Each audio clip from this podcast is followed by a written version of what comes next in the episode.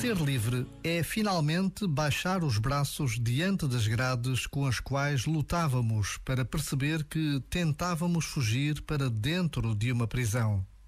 Nas nossas costas esteve desde sempre a liberdade. Só não a víamos. Em vez dela, percebíamos dor e fugíamos, o que só gerava ainda mais sofrimento.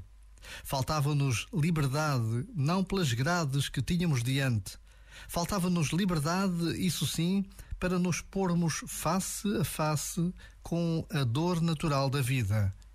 Só assim nos tornamos capazes da travessia.